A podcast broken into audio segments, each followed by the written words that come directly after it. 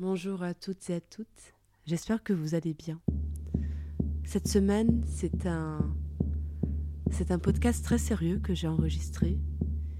Mais c'est aussi un des podcasts qui m'a le plus libéré et qui émotionnellement m'a le plus soulagé à faire. Pourtant, j'y parle de choses sérieuses et graves. Mais euh, mais j'espère que c'est un message d'espoir et euh, c'est la première fois que je m'exprime sur euh, des sujets de cet ordre-là sur ce podcast. Alors qu'il faut savoir que ce sont des sujets qui font euh, beaucoup partie de ma vie. Et ce sont des sujets dont j'ai du mal à parler avec mes propres mots. C'est le but de ce podcast, c'est que ce soit une parole libre et brute. Et pourtant, il y a des sujets que l'on a toujours envie de maîtriser, de bien dire, de dire euh, les choses comme ils font, de ne pas faire d'erreurs. On a peur de mal dire, de faire mal les choses ou de ne pas tout dire. C'était donc un exercice difficile à la fois parce que ça parlait de sujets politiques auxquels je tiens, qui m'affectionnent tout particulièrement et sur lesquels je travaille. Et en même temps, ça parlait d'une expérience personnelle très particulière.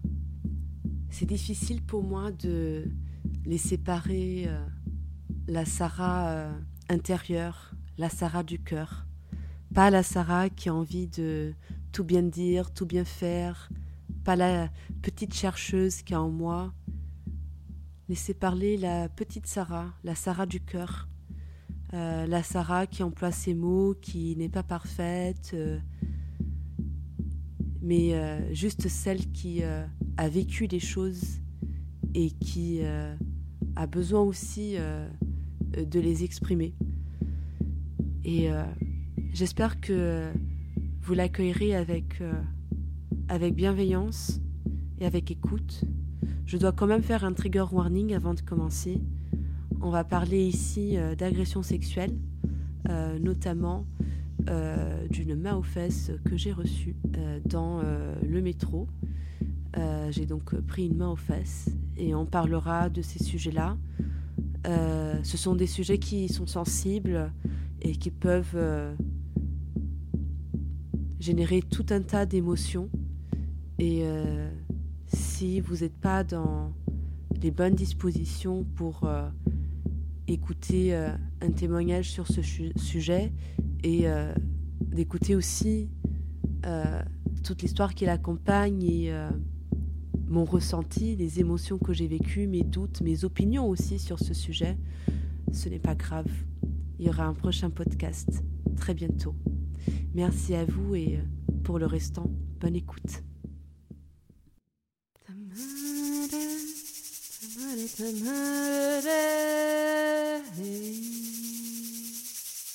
Bonjour à toutes et à tous et bienvenue à la voix de Saïra.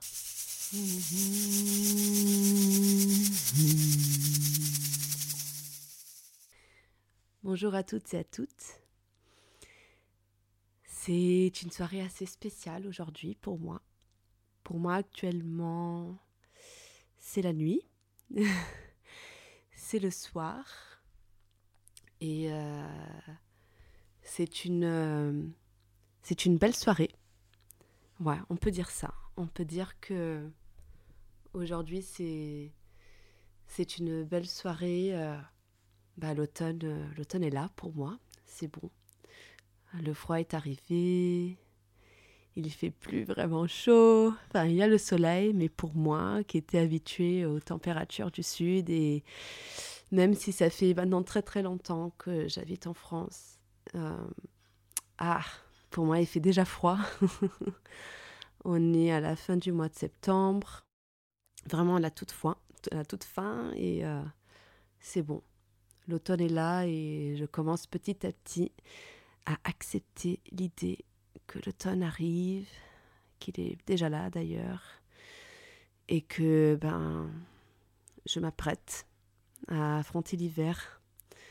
C'est toujours dur pour moi d'affronter l'hiver, c'est assez fou. Et c'est drôle parce que Depuis que je suis en France, j'entends beaucoup de gens dire qu'ils qu'ils adorent l'automne. Et j'avoue que moi, je, je ne comprends pas du tout. Pour moi, l'automne, c'est c'est l'arrivée du froid, c'est l'arrivée de l'hiver qui, qui, pointe son nez, que c'est la fin de l'été, c'est... Ah, pour moi, l'été, c'est tellement merveilleux. Moi, j'adore la chaleur. Mais je comprends bon, qu'il y a des gens qui détestent la chaleur. Moi, la chaleur, c'est, ça me fait vivre. Et euh, j'ai la sensation que dans la vie, moi, en fait, euh, je pense qu'un animal qui me décrirait très bien serait, euh, je sais pas, un animal qui a besoin de, de soleil, genre un lézard. Ou, vous voyez, ou une... Ouais, un lézard. Vous avez ces animaux qui ont besoin de soleil pour se chauffer, pour vivre, pour avoir de la vitalité. Ah bah c'est ça. Je pense que je suis un lézard. Depuis que je suis en France, ils sont là, en train de dire Ah, c'est tellement beau, les couleurs de l'automne, etc. Et moi, je suis là, mais non, c'est les couleurs de la mort. les feuilles tombent parce qu'elles meurent. en fait, vous comprenez pas. C'est pas un truc beau, c'est la mort. Mais euh, je comprends, je comprends la beauté, mais j'avoue que même en regardant un tableau avec les couleurs de l'automne, moi, j'arrive pas à être sereine. Euh, j'ai vraiment, euh, pour moi, les couleurs de l'automne, pour moi, c'est de l'anxiété. Pour moi, en vérité, c'est un moment anxieux, l'automne. pour moi, c'est la fin. ça représente encore aujourd'hui pour moi la fin des vacances euh, et le début de la rentrée, en fait, la, fin du rêve, en fait, et le début de la vraie vie. Vous voyez, pour moi, c'est ça, en fait. Euh, c'est ça, en fait, l'automne. C'est, euh, voilà, maintenant, plus le droit à la rigolade. Maintenant, c'est le travail. c'est un peu ça. C'est les cigales arrêtent de chanter et les fourmis se mettent au travail. Enfin, elles n'ont jamais arrêté, mais c'est un peu ça dans mon esprit. Et, mais bon, l'été est fini, l'automne est là. Et je commence petit à petit à sortir de mon déni. Mais euh, nous y voici, nous y voici. Et euh, c'est drôle parce qu'il y a beaucoup de choses qui se sont déclenchées au printemps pour moi qui euh, se finissent. qui se finissent en maintenant. Donc en. En. Ben, en octobre, quoi, fin, fin septembre, début octobre, il y a beaucoup de choses que j'ai lancées au printemps, euh, vers euh, mars, euh, mars, mai-mars, et que ce titre se termine maintenant. Et notamment une, une, grande affaire pour moi qui se termine. Il y a, il y a je pense, c'était hier, c'était hier, c'était hier ou avant-hier, je sais plus. J'ai été au tribunal euh, parce qu'il faut savoir qu'au mois de mars, euh, j'ai porté plainte. Euh, j'ai porté plainte pour agression sexuelle. Et ce qui s'est passé, c'est que c'est passé ce qui arrive à beaucoup de femmes dans, dans leur vie et d'hommes aussi, mais c'est que j'étais dans le métro et en sortant du métro, un, un homme m'a mis la main aux fesses. Voilà, donc expérience très désagréable, euh, mais en même temps, qui euh, s'est très bien passé pour moi, parce que euh, tout s'est passé avec une fluidité. Alors, je ne parle pas de l'agression, hein, mais je parle de, tout ce que ça a enchaîné et comment l'enchaînement des choses s'est passé. C'est tout s'est passé d'une façon tellement fluide et, et bonne et et vraiment, j'étais ébahie et, euh, et donc bien sûr, il y a toujours un côté, euh, moi je suis toujours divisée en deux. J'ai toujours un côté très rationnel, enfin, en tout cas j'essaie. Et puis j'ai toujours un côté plus, euh, on va dire, spirituel si l'on veut. Et, et j'aimerais partager avec vous cette expérience et le cheminement que qu'elle a eu en moi en fait. Alors, comme vous le savez, ce podcast est un podcast euh, qui est de paroles spontanées. Euh, je ne savais pas si j'allais vous en parler ou pas. Et puis, il s'est trouvé que je suis rentrée. j'étais là, j'étais, il est très tard, enfin il est très tard, il est 1h30 du matin en ce moment. Je reviens d'un bar où j'étais avec mes amis, où j'ai bu un verre non alcoolisé parce que je ne bois pas d'alcool. Et euh, on a reparlé de tout ça, de cette affaire, et j'ai passé une excellente journée avec mon amie, euh, Gabi, si tu passes par là. Et, euh, et je me suis dit, je me sens tellement bien, je me sens tellement heureuse, tellement soulagée. tiens, et si on se mettait devant le micro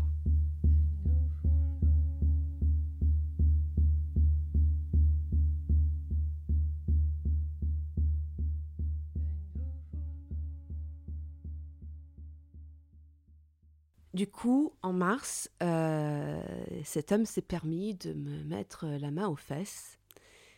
Et euh, il s'est passé une multitude de choses à partir de ce moment-là. Euh, tout d'abord, il faut savoir que j'étais avec une amie, qui est une, amie de, très très longue date. une amie, c'est l'amie la, plus vieille que j'ai, c'est celle que je connais depuis le plus longtemps. On se connaît, je pense, depuis qu'on a 15 mois. On s'est rencontrés à la maternelle, enfin à la crèche, je sais pas. C'est oui, à la crèche, c'est ça. On s'est rencontrés à la crèche. Et euh, vous savez, c'est. Je me souviens encore du jour où je l'ai rencontrée. Alors, elle, elle n'est pas d'accord. Elle pense que c'est impossible que je m'en souvienne. Mais pourtant, moi, j'ai bien la mémoire gravée. En fait, euh, je, je, je me souviens de ce moment-là. Et euh, je me souviens qu'on était, euh, je me souviens de la crèche, et je me souviens qu'on était en fait, euh, il y avait ma mère qui me tenait par les épaules, et il y avait le père donc de cette amie-là qui la tenait aussi par les épaules, et on était en fait, on était, il y avait la récré quoi devant et on était toutes les deux un petit peu timides. Ils étaient là côte à côte avec les enfants quoi. Et, euh, et à un moment, ils disent euh, Bah tiens, euh, va jouer avec Sarah, elle est là, allez, va aller faire un tour, allez-y toutes les deux. Et du coup, on était toutes petites, hein, des, des, toutes petites, petites. Et, et je me souviens que. que elle se que on se prend par la main et, et on s'avance dans cette cour et c'était un petit peu impressionnant pour moi, je me souviens. Et, euh, en même temps, tout était normal parce que, voilà, on se pose pas 10 000 questions non plus quand on est petit. Et euh, je me souviens que je lui ai demandé euh, en portugais Quel chez mi amiga Est-ce que tu veux être mon amie Et elle n'a pas entendu. Et donc, du coup, je lui ai reposé la question Quel chez mi amiga Est-ce que tu veux être mon amie Et je me souviens qu'elle a dit Oui. Et euh, j'ai jamais oublié, en fait, cette mémoire, elle est restée euh, dans ma tête. J'ai jamais oublié, en fait, euh, voilà, je l'ai vraiment, cette mémoire, et je me souviens, la récré qui est... C'était en fait, c'était une cour avec un préau, et le sol, il était noir. Et c'était, voilà, j'ai très bien, j'ai cette image-là, j'ai ce souvenir-là. Et donc, c'est comme ça que... C'est comme ça que je l'ai rencontré. Et on est resté amis, on est ensuite allé euh, dans la même... Euh, en fait, on, allait dans la même école qui faisait de la maternelle jusqu'au lycée. Et euh, on n'a jamais perdu contact parce que depuis qu'on était petite, qu'on était amis et qu'on allait chez l'une et chez l'autre. Et puis à l'adolescence, on s'est un, un, petit peu perdu de vue, mais, mais jamais vraiment arrêté d'être pour autant dans la vie l'une de l'autre et, et amis à distance, mais unis par un lien qui finalement est celui de, ben, de l'enfance et euh, on est resté en contact quoi et, euh, et avec de l'intimité. Enfin on est resté bah oui amis on peut dire ça. On a évolué chacune de notre chemin et, et il, se, il, se, trouve que en mars dernier elle est venue passer un mois euh, chez moi parce qu'elle devait venir à Paris pendant un mois et du coup je l'ai hébergée. Et elle était donc avec moi le jour où cet homme a pris la liberté de m'agresser. Et du coup, on rentrait toutes les deux. On rentrait toutes les deux en métro. et c'était la dernière, c'était le dernier métro parce que le métro fermait après, donc c'était vraiment le dernier métro et nous on était à peu près au dernier wagon et en sortant, euh, ce, cet homme m'agresse et euh, tout de suite j'ai réagi très très vite, c'est-à-dire que j'ai tout de suite essayé de, de trouver quelqu'un pour, euh, ben, pour m'aider quoi, pour, parce que je voulais l'arrêter moi. Et c'est avéré qu'après, on a, on a réussi avec des agents de la RATP qui étaient au, bout de quai, parce que finalement, ils étaient là aussi parce qu'il fallait qu'ils ferment les quais, etc. Donc, ils étaient là. Euh, l'homme a été maintenu sur place avec l'aide d'un autre homme qui a été impeccable, qui euh, vraiment, il a... Je me souviens très bien, c'est, euh, je suis arrivée au bout de quai en hurlant J'ai été agressée sexuellement, j'ai été agressée. et il m'a regardé droit dans les yeux. Il m'a dit Tu veux porter plainte? J'ai dit oui. Il m'a dit T'inquiète pas, il bougera pas de là. Et c'était incroyable parce que il l'a pas fait bouger l'homme jusqu'à la fin. Euh, il a été un. Pourtant, l'homme l'a insulté des choses horribles. C'était franchement, il a été incroyable. Il est resté là. La police est arrivée.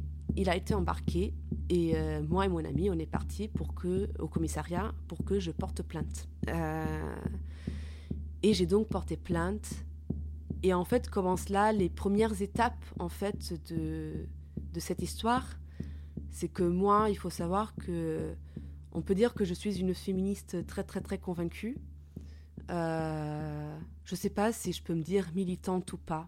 En tout cas, je suis une féministe très très convaincue. J'ai des études qui portent sur, ces, euh, sur ce domaine-là. Je, bon, je, en général, je, je, sur ces cas-là, je sais à peu près de quoi je parle et enfin, je sais même assez bien de quoi je parle et, euh, et je sais aussi à quel point euh, dans ces cas-là, parfois ça peut être difficile euh, au niveau des commissariats, etc. Et que parfois la parole n'est pas bien accueillie. Et je dois dire que ça n'a pas du tout été le cas. Il se trouve que euh, cette brigade qui m'a reçue était une brigade qui était formée par la RATP pour, contre les violences sexistes et sexuelles. Et du coup, que, ils ont pris ma plainte très très très au sérieux. Euh, qui m'ont posé aucune, aucune question qui était déplacée. J'ai été prise avec un sérieux euh, qui était euh, vraiment remarquable. Ils m'ont tout de suite cru. Ils n'ont jamais remis en question ma parole. À aucun moment on m'a dit non, mais c'est juste une main aux fesses. Absolument pas. Ils ont tous très très bien pris mesure de la gravité de ce qui venait de se passer et surtout ils ont tous réagi en fonction et avec un soutien qui a été vraiment incroyable. Et, euh, et donc ça, c'était la première étape. J'ai porté plainte.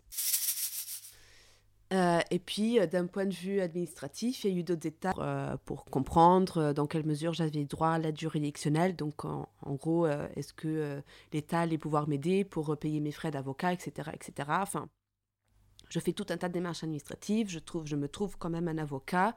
Et en fait, même du côté administratif, tout a été mais d'une fluidité mais presque affligeante, à quel point tout s'est bien passé et tout a été finalement euh, rapide. Euh, et donc, ce qui se passe, c'est que euh, il y a eu donc cet homme a été placé en garde à vue pendant 48 heures. Il se trouve qu'il était très alcoolisé, donc ils lui ont fait une première un premier interrogatoire euh, dans lequel il a nié en bloc. Et le lendemain, une fois qu'il était, euh, qu'il a un petit peu décuvé, on lui a fait un second interrogatoire. Et en fait, euh, pendant cet interrogatoire, les policiers avaient pu récupérer les images de, sur, de vidéosurveillance dans lesquelles on voyait très très bien bah, qu'il me touchait les fesses.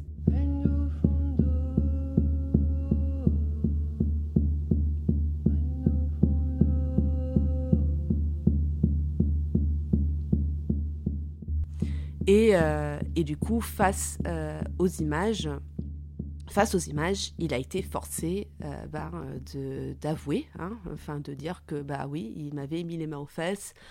il a juste contesté le fait qu'il les avait pas attrapées fermement.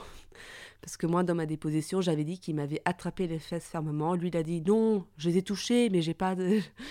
Je les ai pas attrapés fermement. Bon, bien sûr que bon, hein, c'est vraiment essayer de jouer jusqu'à la fin, essayer de contredire jusqu'à la fin. Bon, bref. Euh, et euh, donc tout s'est bien passé, il n'y a pas eu de confrontation vu que finalement il a fini par, euh, par être obligé hein, d'avouer parce que là c'était vraiment indéniable, la caméra envoyée vraiment avec une netteté vraiment impressionnante, que voilà, il, le geste était vraiment très visible. Du coup, une audience a été a été euh, prise pour euh, le mois de septembre. Donc euh, ça s'est passé en mars et à la fin du mois de septembre, j'ai eu cette audience. et c'était donc il y a deux jours. Voilà. Et j'étais pas particulièrement stressée parce que je savais en fait que tout était en ma faveur euh, dans les cas d'agression sexuelle, c'est très rare en fait euh, euh, d'avoir des preuves. Et c'est tout le problème de ce système. Et pour voir en quoi c'est problématique, je vous laisse vous informer par vous-même. Il y a beaucoup de littérature sur le sujet. Et il y a surtout des personnes qui en parlent beaucoup plus en détail et beaucoup mieux que moi. Et puis parce que moi ici, je veux vraiment parler de mon expérience et de comment ça m'a affecté. Et je n'ai pas très, très envie de m'attarder sur des fonds, euh, on va dire, plus politiques, etc. Mais c'est vrai que dans les cas d'agression euh, sexuelle, euh, la preuve est quand même un élément assez indispensable parce que sinon c'est du parole contre parole et c'est assez, assez compliqué, surtout dans un cas comme ça. Et il se passe que moi j'avais une preuve, ce qui est assez rare en réalité. Euh, là, moi, j'avais une preuve et, euh, et donc c'était indéniable. C'est-à-dire que là, tout y était. C'est la preuve était là. Il a été arrêté sur le moment. Il n'y avait aucun doute que ce soit lui ou pas, vu qu'il a été euh, vraiment attrapé sur les faits, quoi. la police est tout de suite arrivée, etc., etc. Donc j'étais pas nerveuse parce que je savais que tout était en ma faveur. Mes principales craintes, comme vous pouvez l'imaginer, c'était qu'on se dise bon bah finalement c'est qu'une main aux fesses Finalement, est-ce que euh, ça mérite vraiment d'être en tribunal? Mon avocat m'avait averti que c'était quelque chose que l'avocat de la défense aurait pu, euh, aurait pu dire en ma, en ma défaveur, c'est que finalement, est-ce que ça mérite vraiment qu'il y ait une audience, etc. Euh, et il faut dire que j'ai été... j'ai été c'était l'inverse, quoi. je me suis retrouvée face à un tribunal composé exclusivement de femmes. Bon, apparemment, euh, c'est quand même des métiers qui sont assez féminins. Je ne sais pas si je dis des bêtises. Si je le dis, euh, vous, vous, pourrez me, me reprendre euh, en commentaire. mais ceci étant dit, je me suis retrouvée face à un tribunal composé uniquement de femmes, à part le huissier, voilà, qui était un homme. Mais voilà, sinon, c'était que de femmes. Et, et qui ont été vraiment très compréhensible, mais vraiment. Euh, et c'était. Euh, je reviendrai plus tard sur l'aspect mystique de la chose pour moi, hein, de l'aspect plus spirituel. Mais je me suis retrouvée face à des femmes qui ont une bienveillance incroyable. Et, et j'y suis allée avec une amie aussi. Et il n'y a pas eu que du positif hein, dans cette visite au tribunal parce que ben, j'ai pu voir des audiences qu'il y avait avant moi ce ne sera pas le sujet de ce podcast, mais euh, moi, ce jour-là, j'ai été traitée avec euh, comme une victime aurait dû être traitée. Mais, euh, mais malheureusement, j'ai aussi vu à quel point il y a des failles dans le système. j'ai vu des gens qui ont été jugés avant et après moi et, et j'ai pu assister à la délibération et c'est une expérience que je conseille très honnêtement. Euh, beaucoup d'audiences sont publiques et on peut donc aller les assister. Et franchement, je vous conseille de faire une après-midi ou une matinée euh, parce que c'est euh, vraiment très très intéressant et je pense que ça pousse à des questionnements vraiment profonds. Et, et on se confronte en fait à des réalités. à des réalités et, et, là c'est du, perform du perform pardon, c'est du performatif dans le sens où ce qui est dit est acté en fait. C'est-à-dire que quand euh, une présidente déclare, quand un tribunal déclare un an de prison ferme, ça veut dire que la personne que vous voyez devant vous a passé un an de sa vie en prison. Et il y a quelque chose vraiment, euh, oui, de performatif et, euh, et de très réel en fait. Donc euh, je le conseille comme expérience, c'est très particulier. Et, et, donc ce qui s'est passé, c'est que j'étais devant, comme je vous l'ai dit, un jury qui a été très compréhensif, qui m'a écouté parler à la barre. Vraiment un jury qui qui était très sensibilisé à ces questions-là, qui les a prises extrêmement au sérieux. Euh, j'ai pu avoir euh, la procureure euh, qui a présenté des statistiques sur les violences faites aux femmes, sur les agressions sexuelles dans les transports et les moyens, les moyens de transport public, etc. Et, et j'ai senti une sororité incroyable, incroyable. Et euh, j'ai bien senti, et, euh, et c'est ce que mon avocat et ce que la procureure avait demandé, c'est que mon cas soit pris en exemple. Euh, ils ont dit tous les deux que ce qui allait arriver aujourd'hui pour moi, c'était une réponse de la France. Que dit la France Que fait la France en 2022 euh, face à une femme qui est agressée sexuellement euh, dans les transports en commun. Et, euh, et donc la réponse a été six moa donc elle a été condamnée coupable à six mois de prison avec sursis. il a été inscrit en tant qu'agresseur sexuel et euh, il a eu d'autres sanctions, et je suis désolée, je les ai pas ici, je les mettrai probablement en description du podcast, euh, mais je ne les ai pas en tête. Euh, en tout cas, c'est ce qui s'est passé. Et, et, bien sûr, j'ai une compensation financière qui était la totalité de ce qu'on avait demandé. Et en fait, j'y croyais pas. Même mon avocat m'avait dit au début, vous savez, dans ces cas-là, souvent, vous n'avez pas la totalité de la compensation financière, euh, voilà, etc. Et là, en fait, la totalité m'a été accordée. En fait, tout ce qui était en ma faveur a été accordé. La seule chose que la procureure avait demandé et qui n'a pas été accordée, et honnêtement, pour moi, ça a été un soulagement, euh, c'est que la personne qui m'a agressée euh, n'était pas française. Elle était, elle était, si je me souviens bien euh, du Maghreb, je ne sais plus quel pays exactement. Et euh, du coup, elle avait, elle avait demandé euh, l'expulsion du territoire français, ce que moi, je, moi, j'étais pas du tout, je voulais pas du tout en fait que cette personne soit expulsée du territoire français. C'était pas du tout mon souhait. Encore une fois, je rentre pas dans des questions politiques ici, mais euh, c'était pas mon souhait. Et effectivement, il n'a pas été expulsé et je pense que c'est une bonne chose. Il faut savoir qu'il n'était pas là euh, et ni, ni lui, ni un représentant, ni un avocat ou une avocate. Et, euh, et, euh, et, ça a joué fortement en sa, en sa défaveur. Et, et je suis sortie de cette séance soulagée mais extrêmement fatiguée.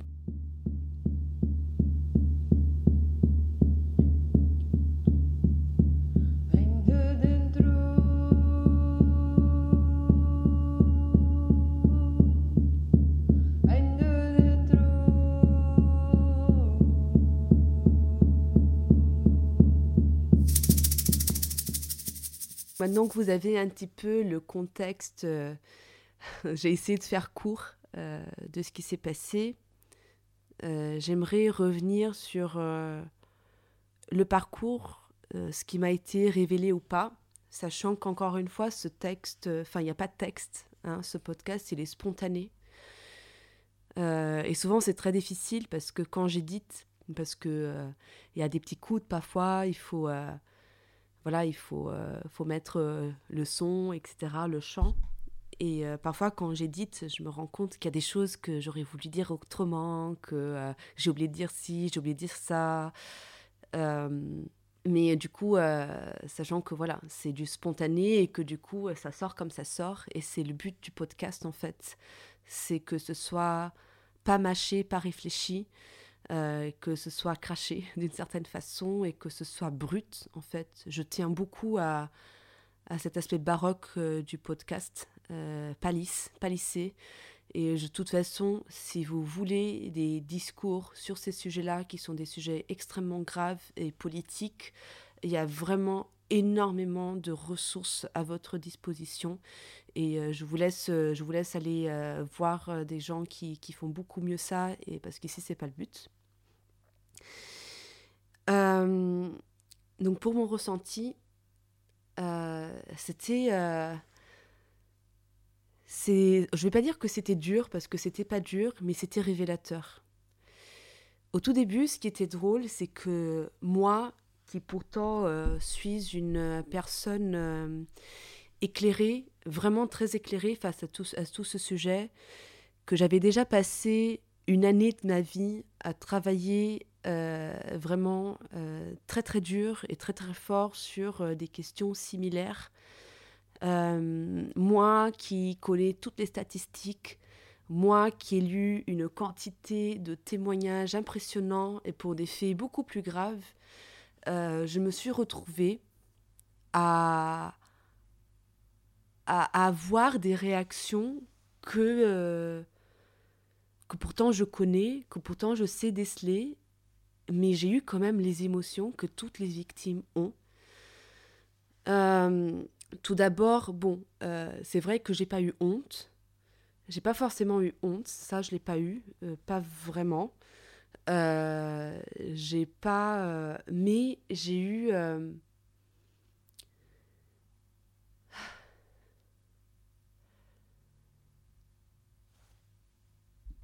Mais j'ai eu cette question qui est une question horrible. J'ai eu tout ce questionnement sur est-ce qu'il mérite vraiment ça? Est-ce qu'il mérite euh, que je porte plainte? Est-ce qu'il, mais plus que je porte plainte, est-ce qu'il mérite que j'aille jusqu'au bout? En fait, alors que j'étais la victime dans cette situation, et alors que je sais à quel point c'est important de porter plainte, à quel point c'est important qu'il y ait des condamnations, à quel point c'est c'est presque crucial et euh, même moi, avec toute l'information que j'ai, avec tout ce que je peux penser, avec tout mon travail, avec moi qui ai cette vision globale du problème et je sais à quel point la main en fesse, c'est une extension en fait de crimes beaucoup plus graves et à quel point c'est un euh, c'est tout ça, c'est des polarités en fait. C'est une du moins grave au plus grave, si on peut parler de gravité. Mais moi qui ai toute cette conscience-là, même moi, je me suis dit, est-ce que je vais lui attirer des problèmes?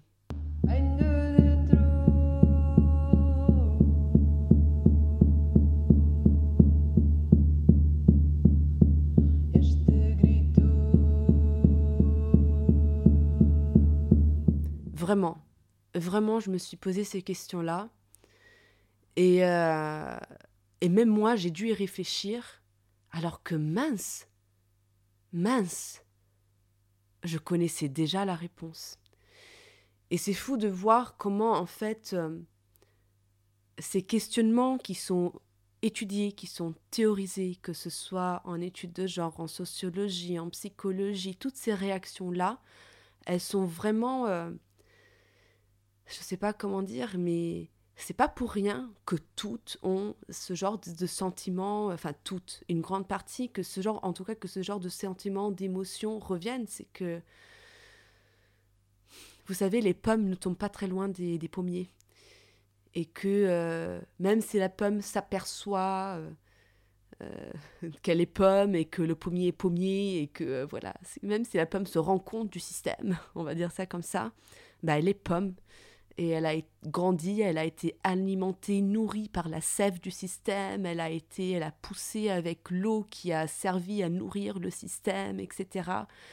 Et euh, elle est pomme, et euh, elle vient du pommier, et elle sera toujours pomme. Elle pourra être transformée, peut-être, elle pourra devenir, je je sais pas, engrais pour la terre, quiche, on ne sait pas. mais une partie d'elle sera toujours pomme. Et euh, je parlerai plus de cette notion que j'ai euh, des origines et du destin, mais, mais vraiment ce truc de me dire, c'est tellement, la société est tellement engrainée en nous, nos comportements sociaux sont tellement euh, mais écrits au fer rouge que même quand on en prend connaissance, c'est toujours un combat de, de, mettre en pratique, en fait. C'est vraiment un travail de déconstruction et de reconstruction impermanente. Et, euh, et je me suis rendu compte à quel point, euh, mais en fait, toutes ces, toutes ces analyses, en fait, c'est que des outils pour nous aider à vivre ces moments-là de la vie. Mais ce n'est pas la simple connaissance des outils qui fait qu'on puisse les utiliser. Euh, en fait, il ne suffit pas de savoir et d'être d'accord.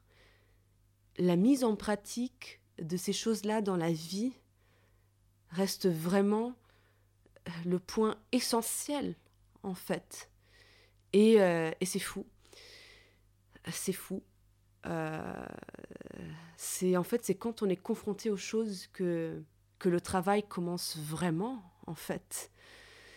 Et, euh, et du coup, j'ai eu, j'ai eu ce, j'ai eu ce, questionnement parce que c'était un, un, une personne qui n'était pas française, euh, qui était de ce que j'ai compris sans domicile. Alors je sais pas, c'était, c'était pas, enfin pas un, SDF, enfin c'était pas un, SDF, mais euh, apparemment il n'a pas donné de domicile au euh, au, commissariat. Donc, euh, bah, soit il en avait un, il n'a pas voulu le donner pour pas qu'il y ait d'adresse. Et vu qu'il n'y a pas d'adresse sur sa carte d'identité, etc. Enfin, bref, vous avez compris. Mais euh, c'est pas un Français. Et, euh,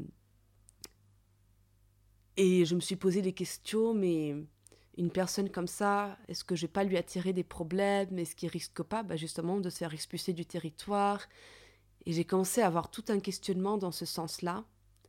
Et c'est là où j'ai vécu une première, je sais pas si c'est une injustice, mais quelque chose qui m'a blessée. Et c'était de la part de mon ami.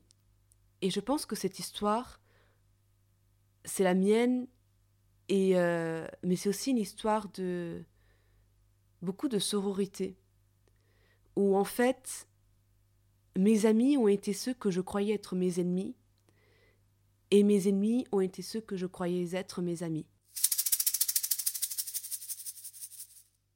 Et euh, ce qui s'est passé, c'est que cette amie que j'ai, c'est une amie qui est très très euh, politiquement engagée, en particulier dans les luttes féministes. Euh, c'est quelqu'un qui poste énormément de contenu féministe, c'est quelqu'un qui réagit beaucoup à l'actualité, qui, qui est quelqu'un de très très très informé, de très lettré. Euh, et de très engagée. Euh, et dans cette situation-là, bah, elle n'a pas été une sœur. Ce qui s'est passé, c'est que dès le moment en fait de l'agression, euh, bon, il faut quand même savoir qu'on revenait de soirée, donc moi je, ne je ne prends, je ne bois pas d'alcool et je ne prends pas de substances à part situation très très très occasionnelle dont j'aurai l'occasion de vous en parler, mais disons que c'est pas du tout dans mes mais pas du tout dans mes habitudes, c'est pas quelque chose que je fais avec fréquence du tout, et quand je le fais c'est dans des cadres très très spécifiques. Euh, mais elle, c'est pas son cas. Et cette soirée-là, on va dire qu'elle s'était fait un petit peu plaisir.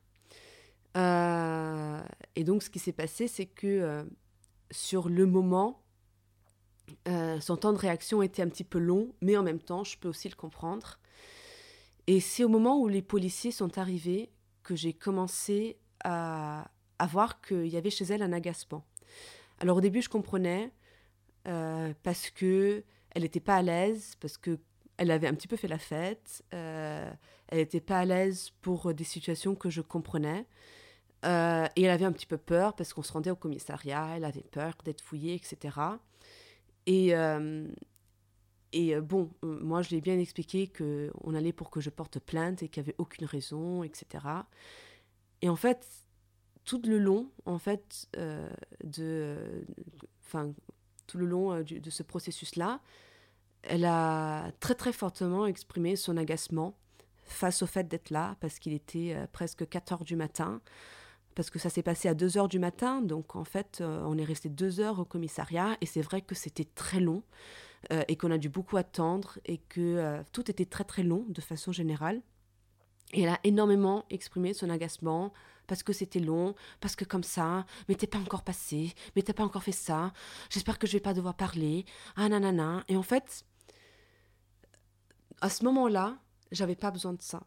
Euh, parce que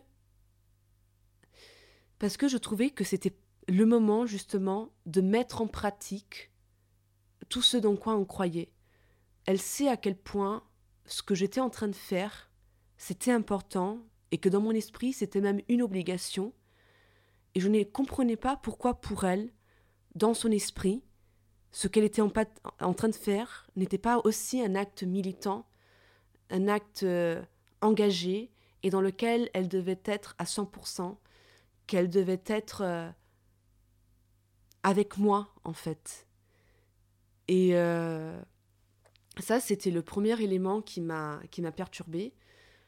le deuxième élément, c'était le lendemain, parce que le lendemain, le commissariat m'appelle pour me dire que voilà, ils vont interroger euh, l'inculpé et euh, enfin l'accusé, je sais plus trop. Et excusez-moi, les termes juridiques c'est pas c'est pas mon domaine, mais euh, en tout cas ils allaient ils allaient l'interroger et que ils avaient reçu les images, ils avaient bien vu que il m'avait touché les fesses et donc ils allaient le confronter et qu'il fallait par contre absolument qu'il parle au téléphone avec mon ami. parce que, bah, en fait, lui, il, dans sa déposition, dans sa première déposition, il avait dit que mon amie était contre moi et qu'elle avait bien dit que c'était rien, euh, que j'avais dû rêver, etc. Et donc forcément, il est 8 heures du matin, mon amie dort, mais je vais quand même la réveiller, lui disant écoute, ils vont l'interroger dans 10 minutes, ça serait vraiment bien que tu leur dises, ça va te prendre 10 minutes. Et en fait, elle était fâchée. Elle était non, mais c'est pas possible, mais moi je suis en train de dormir, mais moi je travaille à 10 heures. Euh. Euh, et je pouvais comprendre son agacement. Et j'ai aussi compris que je pense que son agacement n'était pas contre moi, mais plutôt contre euh, les policiers. Elle disait qu'ils avaient mal fait leur travail, pourquoi est-ce qu'ils n'avaient pas pris sa, déposition la veille? Mais j'ai quand même senti, moi ce que j'ai ressenti, c'est en fait ton histoire, elle, commence un petit peu à me faire à me saouler. Et c'est ça que j'ai très mal pris, c'est que cette sensation d'être saoulante avec mon histoire, euh, de déranger avec mon histoire. Et c'est ça en fait que j'ai très très mal vécu. C'était euh, moi en fait à ce moment-là, j'étais dans une position où j'avais besoin d'aide parce que j'avais besoin que cette chose ait de l'avant, que tout soit de mon côté. Et très honnêtement, moi souvent quand il y a des choses comme ça qui arrivent, je me mets à la place de la personne et je vois comment moi je réagirais. Et j'aurais pas réagi comme ça. J'aurais dit non, t'inquiète, euh, c'est pas grave, je t'aide. Non mais t'inquiète pas, je ferai tout pour que ce truc que tu es en train de vivre se passe à 5 étoiles. Et ça n'a pas été la, la réaction que j'ai eue. Euh, donc euh, ça, c'était le deuxième point. Et puis le troisième point, ça a été l'après. Ça a été le fait que moi, j'ai eu cette phase de doute à me dire, euh, mais est-ce que je ne suis pas en train de faire du mal à quelqu'un qui est déjà défavorisé de par le fait qu'il n'est pas français, que c'est, ben, disons les choses clairement, que c'est un arabe en France, euh, c'est des gens qui souffrent déjà de discrimination. Est-ce que le tribunal va pas être trop dur Etc. etc., etc. J'ai commencé à voir euh, des espèces de, de, contradictions en moi et à me sentir euh, mal et, et coupable. Et, et cette amie-là, a commencé à enchérir dessus et à dire que euh, non, selon elle, il fallait pas que je porte plainte, il fallait que je retire ma plainte parce que euh, ça allait lui attirer plus d'ennuis qu'autre chose, parce que c'était une personne racisée et que le tribunal allait être plus dur avec, avec lui, etc., etc. Euh, et que moi, en tant que femme blanche, parce que du coup, oui, je suis une femme blanche, moi, en tant que femme blanche, et que je devais, j'avais un privilège par rapport à lui, etc., etc. Et là, en fait, je me suis souvenu d'un texte que j'avais lu et que j'avais utilisé euh, pour l'écriture de mon mémoire. J'ai oublié le texte, mais je vous le mettrai dans la description de ce podcast.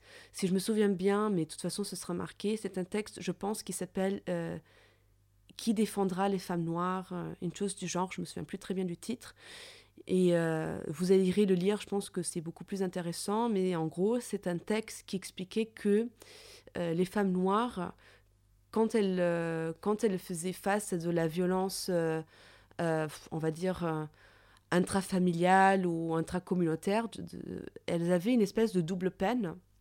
La peine d'être femme, parce que c'est compliqué, mais aussi la peine aussi la peine aussi, en fait, euh, de la pression de la communauté, parce qu'elle expliquait que souvent, euh, sous, prétexte de faire, euh, sous prétexte de faire face au racisme et d'être dans une, dans une lutte antiraciste, on leur disait non mais tu sais si tu portes plainte contre lui tu sais très bien comment c'est on est noir ou on est enfin bref on est racisé et du coup les peines sont plus fortes pour nous c'est beaucoup plus compliqué pour nous etc etc et en fait, elle expliquait à quel point c'était nocif parce que ça, ça empêchait les femmes en fait de porter plainte, ça empêchait euh, les femmes euh, euh, ben de, de recevoir justice. Et donc elle posait une question, c'était qui défendra alors les femmes noires? Si ce n'est pas la justice parce que sous prétexte qu'elle est raciste, si ce n'est pas euh, enfin bref, vous avez compris. Elle l'explique beaucoup mieux que moi. Je vous mettrai tout en description. Euh, vous pourrez euh, le nom du texte, etc. Je ne sais pas si je vais le retrouver, mais en tout cas, je vous mets le, nom en description, etc. et je me suis souvenu en fait de ce texte. Et j'avais dit non, non. Je pense que je fais une erreur à penser comme ça. Je pense que c'est pas comme ça qu'il faut penser. Et et du coup, je vais porter plainte. Et, et elle, elle avait été vraiment très insistante. Euh, et, je pense qu'elle a été trop insistante. Et surtout, elle a fait quelque chose qui m'a qui m'a vraiment desservi, c'est qu'elle m'a fait culpabiliser. Elle m'a fait culpabiliser de porter plainte. Et en fait, c'est là où, où ça devient vraiment pervers. Et c'est là où j'ai compris que mon ami, mon ami était en fait en train de devenir mon ennemi. En fait, elle a fait partie de cet entourage qui décourage les femmes à porter plainte.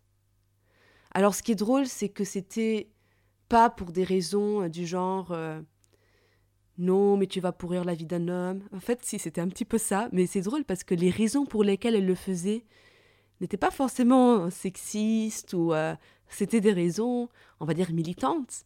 C'était des raisons antiracistes, des raisons qui pour certains sont nobles, en tout cas pour moi le sont, mais c'est ça qui est drôle, c'est que même dans cette configuration-là, j'ai quand même fait face à un entourage, en tout cas une personne de mon entourage, qui m'a euh,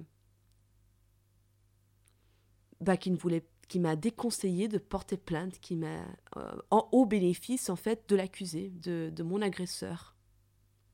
Et, euh, et c'est fou parce que c'est juste les arguments en fait qui ont été utilisés qui n'étaient pas les arguments on va dire euh, que l'on connaît on va dire ça comme ça. Mais c'est quand même ce qui s'est passé. Et j'ai fait je suis passée outre je l'ai pas écouté et j'ai continué euh, ma démarche pour porter plainte. Et c'est à ce moment-là où j'ai décidé que j'allais euh, chercher un avocat etc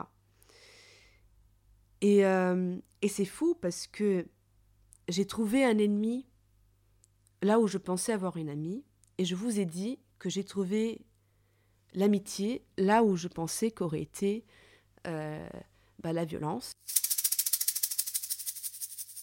Et notamment, moi, j'avais, euh, de, par, euh, de par ma connaissance, en fait, du système juridique, et parce que je sais, et c'est mon opinion, et si vous en avez une autre, encore une fois, je vous laisse euh, vous informer sur le sujet ou euh, juste, euh, bah, bah, je suis désolée, parfois on a des opinions contraires, c'est comme ça, c'est la vie.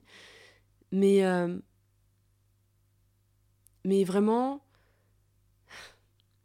j'ai tellement vu à quel point la justice était défaillante à ce niveau-là et à quel point c'est une justice qui, qui en fait n'a pas été prévue pour ça, parce qu'elle a été créée à un moment où ces questions ne se posaient pas, parce que euh, le droit des femmes, euh, c'était pas trop ça, quoi, quand ça, quoi, c'était pas trop ça, et que la justice doit évoluer et est en train, je pense, d'évoluer. Après, je laisserai des spécialistes s'exprimer plus sur le sujet, à quel point oui ou très lentement, enfin bref. moi, j'ai vu, en fait, j'ai étudié les grandes défaillances. Hein, et donc je pensais que la justice allait être mon ennemi. Je pensais qu'on allait euh, me dire tout un tas de choses. Euh, j'ai eu peur. Déjà au commissariat, j'ai eu peur. Et je peux vous dire une chose, euh, ces policiers ont reçu une formation contre les violences sexuelles et je l'ai ressenti parce qu'ils ont été incroyables. Par contre, ils n'ont pas reçu la formation contre les, contre les, contre les violences racistes. Hein. Ça, je peux vous le dire parce que sur ce côté-là, c'était très très dur, très très dur. Euh, mais, euh, mais la preuve est que quand la volonté y est, les choses peuvent changer un peu. C'est donc bien, un manque de volonté. Enfin bref. Et, euh, du coup, oui, la justice, elle, a été mon ennemie. C'est-à-dire que du début à la fin, tout s'est passé avec une fluidité incroyable. En fait, il s'est passé quelque chose d'assez impressionnant. C'est que euh, quand je suis arrivée euh, euh, devant les juges, j'avais une position très particulière, c'est-à-dire que les juges, ils sont un peu surélevés par rapport à vous quand vous êtes à la barre et vous êtes face à eux. Et c'est drôle parce qu'on dirait un peu...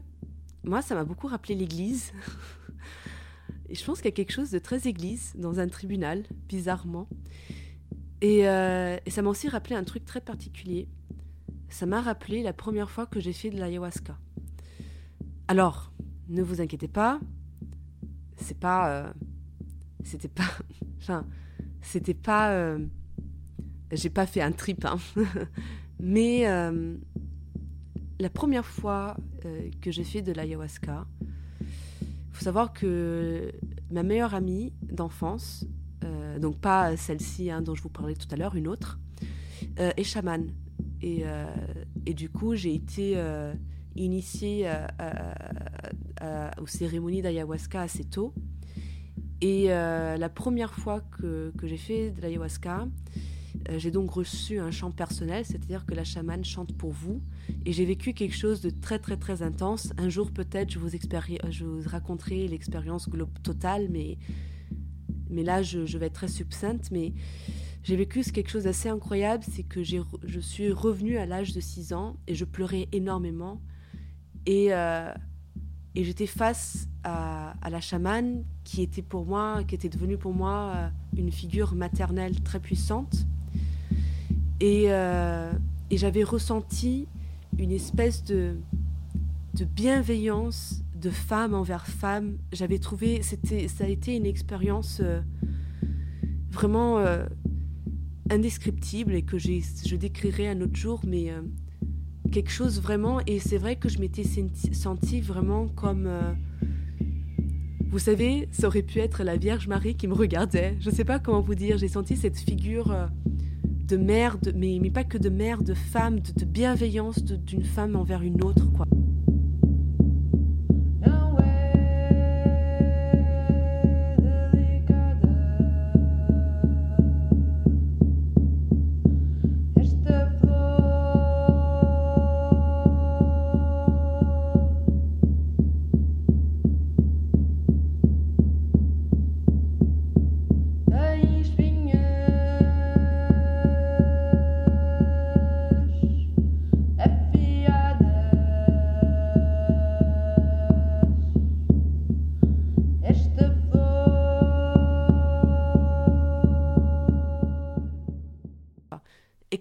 Extrêmement forte. Et c'est exactement ce que j'ai ressenti quand j'étais au tribunal. Et j'en ai été émue. Quand j'étais là, quand je racontais en fait ce qui m'était arrivé, quand je racontais les conséquences que ça a eu, le fait que je ne reprenne plus le métro, le fait que je me déplace exclusivement en, vélo, euh, parce que en fait, je me sentais plus sûre en fait dans les transports, parce que la violence, euh, la violence des hommes dans la rue est tellement présente, est tellement prégnante, est tellement forte que tout échappatoire à cette violence, tout prétexte en fait pour lui échapper, en fait, c'est juste des moments de liberté euh, qu'on gagne. Et je pense vraiment que les gens qui ne subissent pas cette violence ne peuvent pas comprendre à quel point à quel point c'est pesant, à quel point c'est destructeur et à quel point c'est c'est constant. Et j'expliquais ça aux juges et leur regard était d'une bienveillance et en particulier une juge en, particulier que j'ai trouvé tout au long des procès qu'elle avait une attitude de je l'ai trouvée incroyable, j'ai trouvé que c'était une femme qui faisait merveilleusement bien son métier. Euh, et, euh, et j'ai eu une espèce de...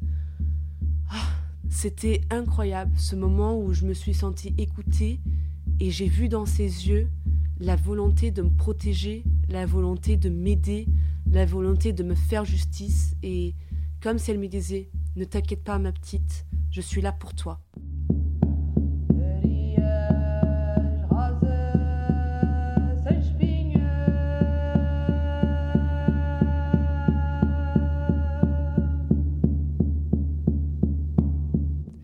Ah, rien qu'en disant ça, j'ai l'émotion qui revient parce que symboliquement, c'était tellement puissant euh, d'être à la barre et que des femmes, parce qu'il y avait que des femmes,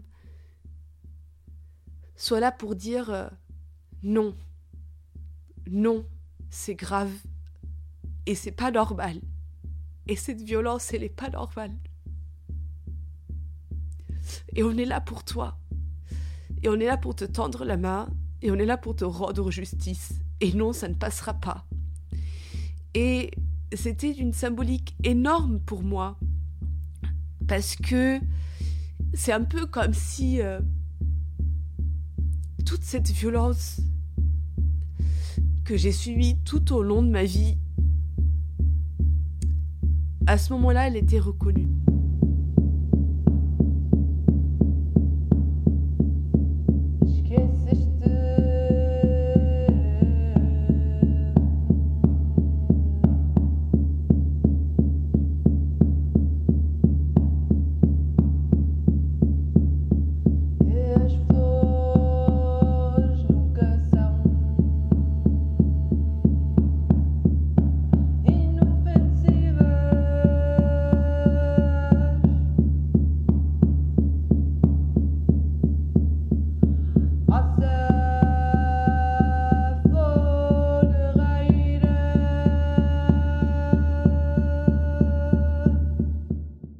Alors je sais que c'est pas ce qui s'est passé. Je sais que j'ai été jugée uniquement pour une main aux fesses. Enfin, uniquement pour cette main aux fesses-là. Et pas pour toutes les autres. Et pas pour les choses beaucoup plus graves qui ont pu m'arriver dans ma vie. Et pas pour tout le harcèlement de rue. Et pas pour... Euh, enfin bref, je vous passe... On connaît, si vous êtes une femme et que vous écoutez, vous savez dans vos tripes de quoi je parle. Et si vous êtes un homme et que vous comprenez pas, c'est le moment de s'y mettre parce que ça vous concerne aussi, mais vraiment. Et, euh, et, mais c'était juste un moment de... J'ai ressenti ce truc que j'avais ressenti à l'ayahuasca, d'avoir six ans, et ces femmes qui me disent, tu peux être vulnérable ici, on t'écoutera, ta parole est écoutée en bienveillance, et, euh, et on prend au sérieux et on n'est pas froide et distance. C'était, elles étaient pas du tout froides et distantes. Elles étaient vraiment pas du tout. Elles, elles étaient vraiment dans la bienveillance et c'était incroyable. C'était vraiment, ça a été incroyable. Et, euh, et c'était fou parce que moi j'ai parlé, j'ai été la première à parler. Après, la procureure a parlé.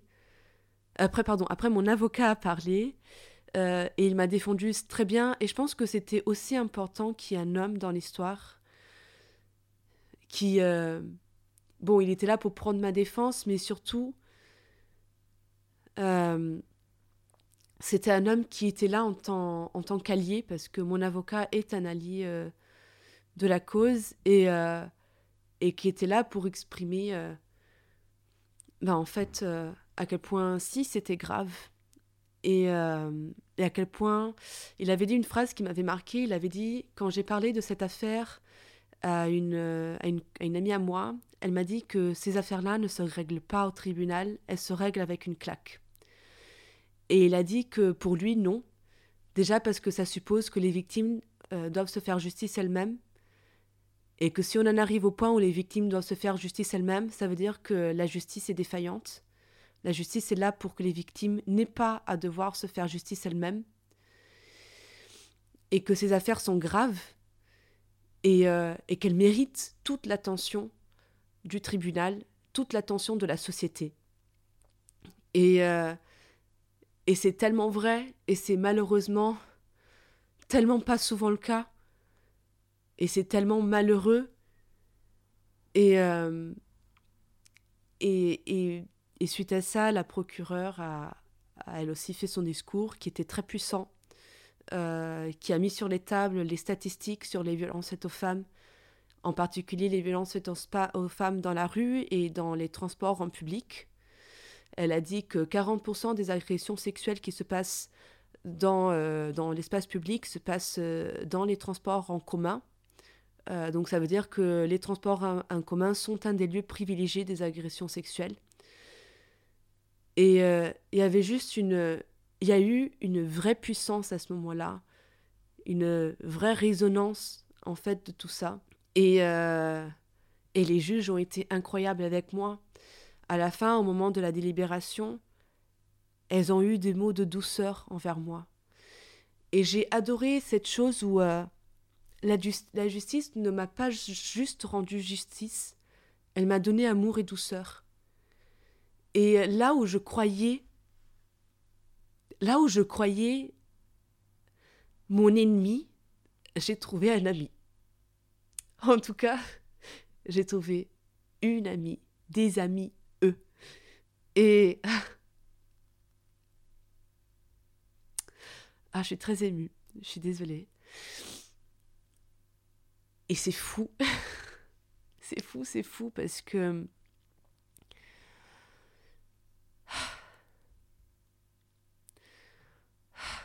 C'est fou.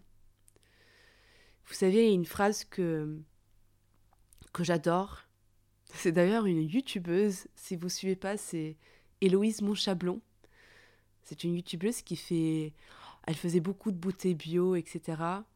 Mais elle fait aussi beaucoup de, de vidéos de réflexion et euh, même si euh, je partage pas toujours ses opinions, c'est quelqu'un que j'aime beaucoup et que j'aime beaucoup suivre. Et elle avait dit une fois une phrase qui m'avait beaucoup marqué, qui est restée avec moi, qui je suppose n'est pas vraiment une phrase à elle, mais bon en tout cas celle qu'il a dite, elle avait dit une phrase qui était, euh, euh, vous savez, je pense qu'il faut pas essayer d'imaginer la vie euh, parce que la vie a, a bien souvent beaucoup plus d'imagination que nous.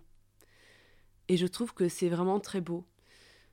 C'est un rappel au, au fait de pas d'essayer de pas trop se faire des projections sur la vie, sur l'avenir, sur ce qu'on veut être, sur ce qu'on parce que sur ce qu'on croit être, etc. Parce qu'en fait, la vie nous réserve un destin beaucoup plus imaginatif, en fait, euh, de ce qu'on peut croire, et surtout, la vie a beaucoup plus d'imagination que nous.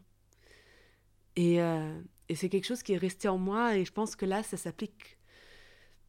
Parce que je m'étais fait des projections, parce que je croyais mes amis, mes amis, et mes ennemis, mes ennemis, et je me suis rendu compte qu'en fait, c'était en fait, un magnifique chiasme, et que tout s'entrecroisait, et que, euh, et que non, mes amis étaient mes ennemis, et mes ennemis étaient mes amis, et ça forme un chiasme qui est euh, vraiment euh, ce que j'adore le plus au monde. Moi, j'adore les chiasmes. voilà. Euh, et, ça a été un moment, euh, ça a été un moment très très fort, tellement fort que j'ai été émue à la fin. Et j'ai pas été émue parce que j'ai gagné un, une audience euh, pour une agression sexuelle de main aux fesses. Enfin, c'est pas ça qui, qui était génial. C'était tout ce que je viens de vous raconter. C'était cette expérience sororale si intense tout l'espoir qu'elle m'a donné. Et je pense qu'en tout cas, euh, ça ne veut pas dire, mon expérience ne veut pas dire que ça se passe toujours comme ça. Je pense que très malheureusement, mon cas ne fait pas du tout partie de la majorité. Euh, parce que ces violences sont systémiques, et si elles sont systémiques, c'est pour une raison. C'est que le système ne permet pas en fait de les déjouer et que je pense que j'ai très malheureusement été plutôt une exception à la règle que la règle. Mais euh, ceci étant dit, je pense que là, j'ai vu, ce que je voulais que soit euh, l'expérience majoritaire des personnes qui vivent ce que j'ai vécu. Et j'ai envie que mon expérience devienne la norme. J'ai vu un système qui a marché et j'ai envie de me battre et de mettre tout en place pour que ce soit le cas pour toutes les femmes qui vivent ces violences. Et tous les hommes aussi, parce que je parle beaucoup de femmes, mais il y a aussi énormément d'hommes qui vivent des violences sexuelles. Et, euh, euh,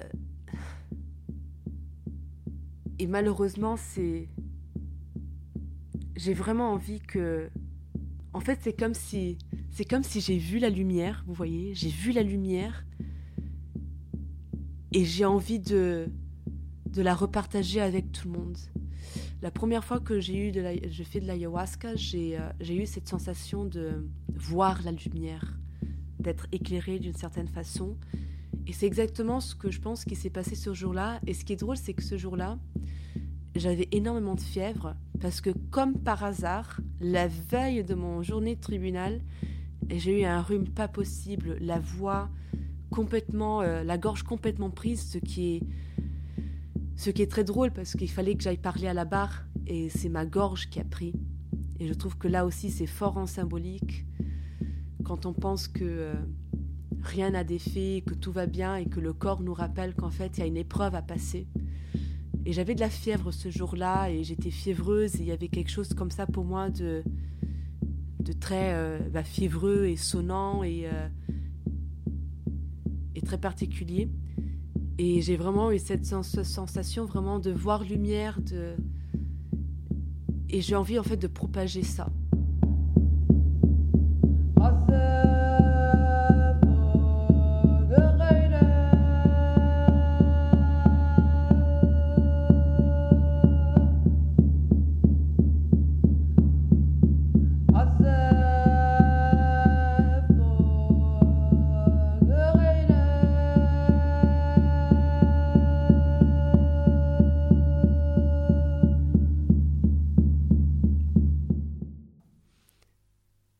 J'ai vu le meilleur qui peut se passer. Le meilleur. Tout a été fluide, mais vous vous rendez pas compte, même d'un point de vue administratif, même mon avocat était surpris à quel point tous les papiers, administratifs, toutes les choses ont été d'une rapidité. Euh, il était impressionné. Il a aussi été impressionné par le fait qu'on me donne la, somme totale, etc. Et, euh, et vraiment, euh, cette énorme leçon de, euh, de me dire bah, quand le monde il est pas blanc et noir et chaque euh, situation est, unique et spécifique mais le monde n'est pas blanc et noir. Et parfois euh, là où on croit des amis il y a des ennemis et là où on croit des ennemis il y a des amis. Et et ça c'est une grande leçon que j'apprends depuis de nombreuses années maintenant. Quand on commence à faire de de la recherche. Moi, j'ai commencé à faire de la recherche parce qu'à la base, j'étais très engagée. Enfin, engagée d'un point de vue intellectuel, on va dire ça comme ça. Euh, et que j'avais énormément d'opinions et euh, j'étais politiquement, euh, on va dire, mm, au courant de toutes ces thématiques-là. Et j'ai donc fait des études orientées vers ça. Et, et quand j'ai commencé à faire de la recherche, je me suis aperçue que plus on fait de la recherche, plus on étudie un objet à fond et euh, dans tous ces interstices, plus on se rend compte que le monde est gris, il n'est pas blanc et noir, et que le monde est d'une complexité extrême, extrême, et que euh, on est vraiment euh, comme des petites fourmis en train d'essayer quelque chose qui les dépasse complètement. Alors il y a des choses qu'on peut voir, hein, mais euh, parfois quand on est confronté à, à l'immensité du savoir, à l'immensité, à la complexité de la vie, parce que ce qu'on étudie c'est la vie, c'est euh, parfois on se sent vraiment très petit, très minuscule et un petit peu misérable. et un petit peu médiocre aussi. Et on se sent. Il n'y a pas pire chose pour moi, pour l'estime de soi, que, que de faire de la recherche. Parce que euh, certes, on accumule des quantités de connaissances énormes, mais en fait, plus on accumule des connaissances, plus on se rend compte qu'on ne sait rien, que euh, on ne sait rien par rapport au monde. Et euh, c'est une leçon que j'ai commencé à intégrer, moi qui avais des, des opinions très, très très très pointue et, euh, et tranchante, je me suis aperçue euh, vraiment l'importance de, pas de nuancer forcément, mais l'importance de, de comprendre euh, la flexibilité et surtout l'agilité d'esprit et surtout, surtout, surtout l'humilité. C'est-à-dire comprendre que on sait les choses et on a des opinions à un moment T et que ces opinions sont vouées, elles sont vouées à évoluer. Et si elles n'évoluent pas, c'est qu'il y a un problème. J'ai vraiment compris cette chose de que les opinions doivent euh, vraiment en fait être euh, prises au présent. Et euh, si elles restent trop fixes, c'est qu'il y a quelque chose qui ne va pas. Euh, alors je ne dis pas les grandes lignes, euh, mais, euh, mais en fait on est voué à évoluer, on est voué à changer d'avis ou à faire évoluer notre avis, à faire évoluer notre regard sur la société. Et si notre regard n'évolue pas beaucoup, s'il ne change pas beaucoup, c'est qu'en fait, on n'est pas en train de prendre en compte les évolutions de la société et surtout les connaissances qui, au fil des mois, des années, des siècles, euh, qui sont en train de se mettre en place. En fait, la connaissance est une mise à jour perpétuelle de nos connaissances. Et nos connaissances, c'est de nos croyances, pardon. Et nos croyances, c'est quelque chose qui fait de nous qui on est, quoi. Et on devient aussi de moins en moins croyant, du coup. Mais ça, c'est un autre sujet. Et ça, je pense, c'est ce qui a manqué à, à mon ami et c'est là où j'ai vu la grande différence entre, euh, on va dire, un certain militantisme Instagram, euh, un militantisme, je ne sais pas comment le définir. Je le définirais comme un militantisme Instagram. Alors, c'est pas pour jeter la pierre euh, aux militants d'Instagram, il y en a qui font vraiment un travail exceptionnel. Mais, mais vraiment, là, pour le coup, ça m'a totalement desservi. C'est-à-dire que je me suis retrouvée face à quelqu'un qui qui est très forte euh, pour mener une communication intensive sur les réseaux sociaux mais, et auprès de ses amis, mais, mais qui, moi, m'a complètement desservi, en fait, et qui n'a pas été... Euh, n'a pas été là, en fait. Enfin, en tout cas, euh, pour moi, ouais, ça a été dur, quoi. Et, et c'est un constat que je fais de plus en plus, et qui est un constat naïf, et je pense que certains et certaines d'entre vous l'ont probablement déjà fait et, ricanent peut-être un petit peu ou sourient en m'écoutant parler.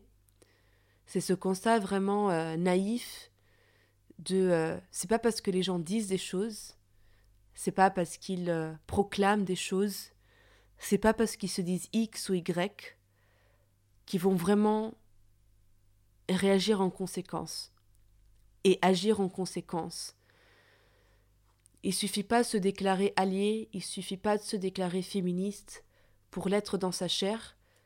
et ça ne veut pas dire qu'il y a. je ne vais pas non plus rentrer dans un discours de puritisme militant en disant elle n'a pas été une bonne féministe. C'est pas ça. C'est pas ça.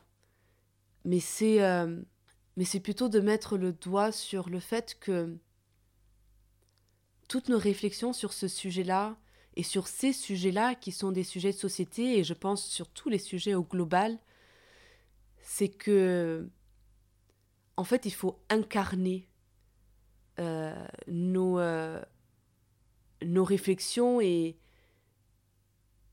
et qu'en fait, les réflexions ne peuvent pas être désincarnées. Euh, c'est moi, je pense que si elles ne sont pas incarnées, je pense qu'il y a une sorte de contradiction ou alors que c'est un processus qui n'est pas abouti. Incarner les causes euh, que l'on défend et ne pas juste les proclamer et apprendre les discours qu'on nous dit d'apprendre d'une certaine façon et de le recracher euh, comme au lycée, mais de l'incarner. Euh, et je pense que c'est le plus dur en fait, c'est l'incarnation. Euh, parce que, en fait, euh, tout simplement parce que pour revêtir une nouvelle peau, il faut réussir à enlever et à jeter l'ancienne. Et c'est un processus qui est douloureux, euh, cette, cette mutation, cette transmutation, cette métamorphose en fait de l'être, elle est douloureuse, elle... bah oui, elle est douloureuse, elle est compliquée, elle est elle est très difficile, et, euh, mais elle est nécessaire à l'aboutissement, en fait.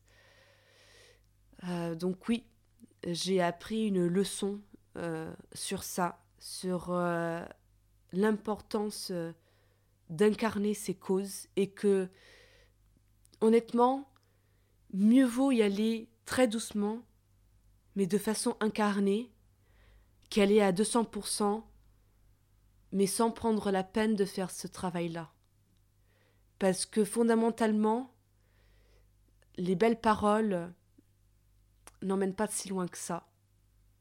Je pense qu'il y a un proverbe, non? Les belles paroles ne font pas de belles choses, je sais pas. je pense qu'il y a un proverbe, bah vous le direz. Mais euh, les belles paroles ne suffisent pas.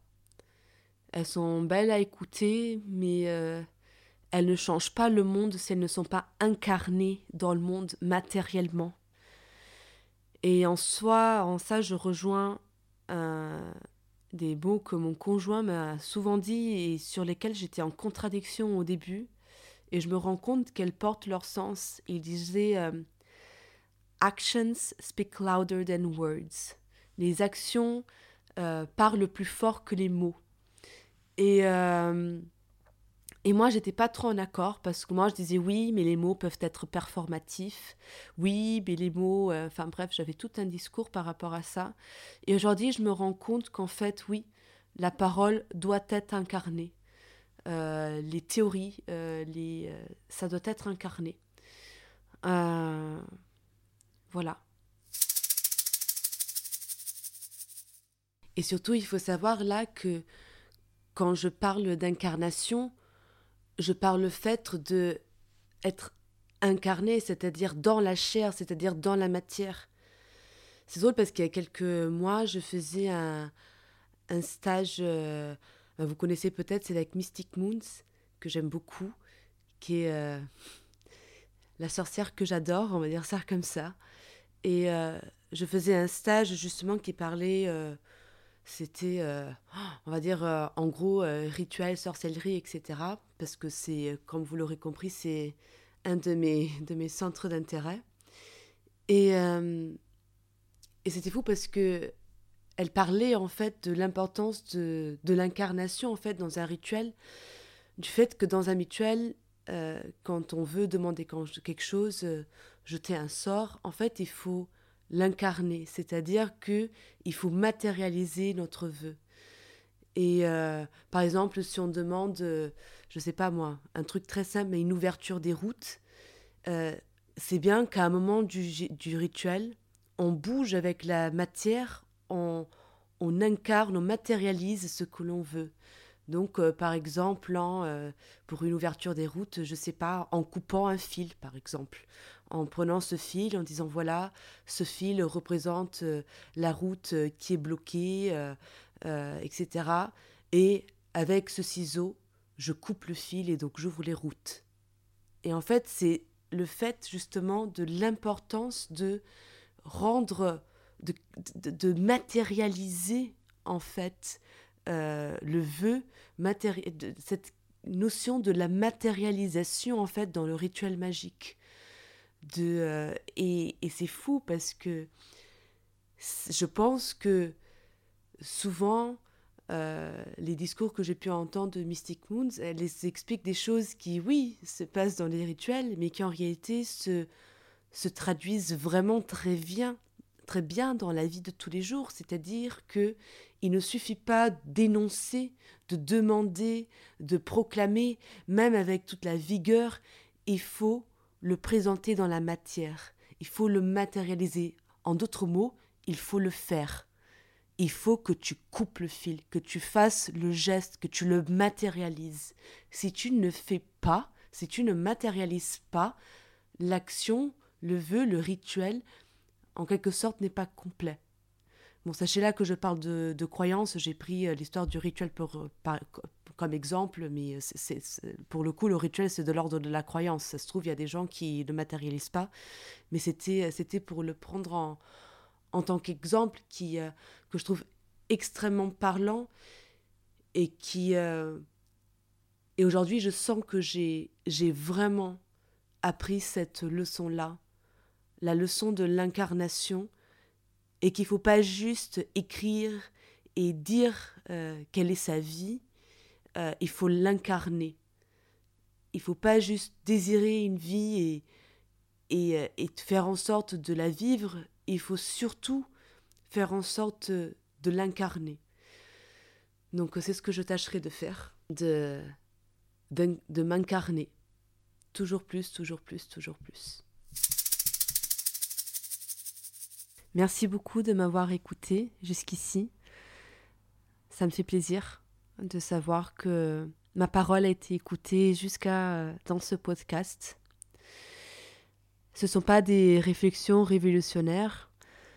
Euh, et, euh, mais en tout cas, ce sont des paroles que je veux incarner et que, euh, qui sont sincères et qui sont brutes. c'est très dur pour moi de, de, parler comme ça de ces sujets-là de façon brute parce que je suis habituée à, à écrire, à argumenter, à mettre plein de statistiques. Et c'est fou à quel point j'ai euh, j'ai du mal à juste m'exprimer là-dessus avec mes mots. J'ai toujours peur de mal dire, de... C'est fou à quel point euh, c'est compliqué euh, de s'exprimer sur ces sujets-là parce qu'ils sont bouillants. mais je pense qu'il faut euh, des espaces à la parole libre, à la parole sincère, à la parole brute. Et euh, je pense qu'elle pourra résonner avec certaines et certains d'entre vous. Bah, tout simplement parce que euh, on fait tous société, donc forcément, ça résonnera avec certains et certaines. Pas tous et pas toutes, mais c'est le jeu. Et euh, pour ceux et celles avec qui ça n'a pas résonné, que ça puisse en tout cas vous donner euh, un témoignage, une expérience vécue. En tout cas, je vous, euh, j'ai envie de, j'ai envie de remercier la bienveillance de ces juges-là qui m'ont offert un moment qui était pour moi mystique, un moment de de bienveillance entre femmes et un moment où des femmes ont rendu, ont rendu justice aux femmes, à une femme ce jour-là, moi. Et, euh, et que ça continue, et que le chemin continue. Il est dur, il est sinueux, il est fait de lutte et de révolte, mais il est indispensable, il est vital. Il est vital. Et, euh, Mais cette, euh, cette expérience m'a donné une force incroyable, une force incroyable. Cette image que j'aurai pour toujours de ces femmes qui, euh, ce jour-là, avaient le pouvoir et qui l'ont utilisé pour, euh, pour se rendre justice à moi, mais en me rendant justice à moi, je pense qu'elles ont. Elles rendent justice à.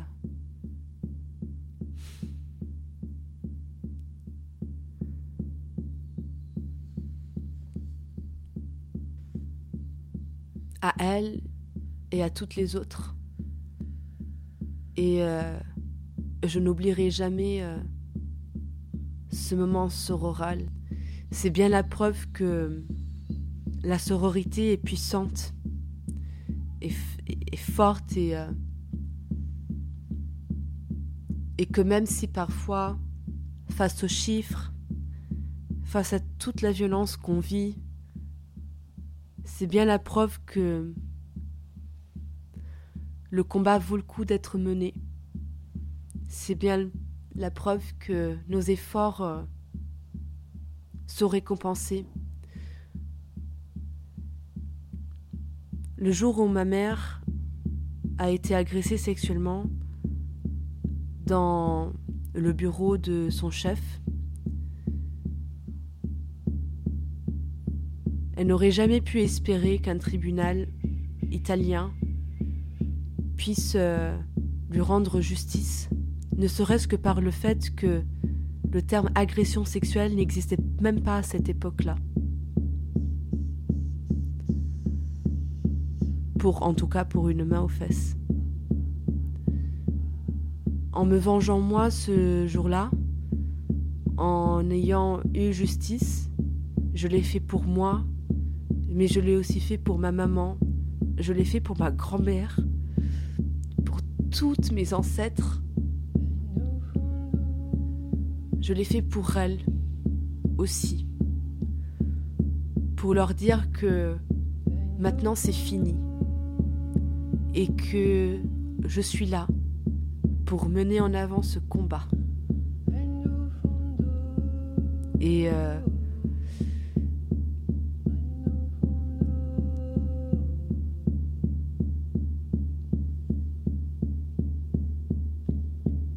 et qu'un jour, ce sera moi qui regardera du haut et qui aidera une autre femme.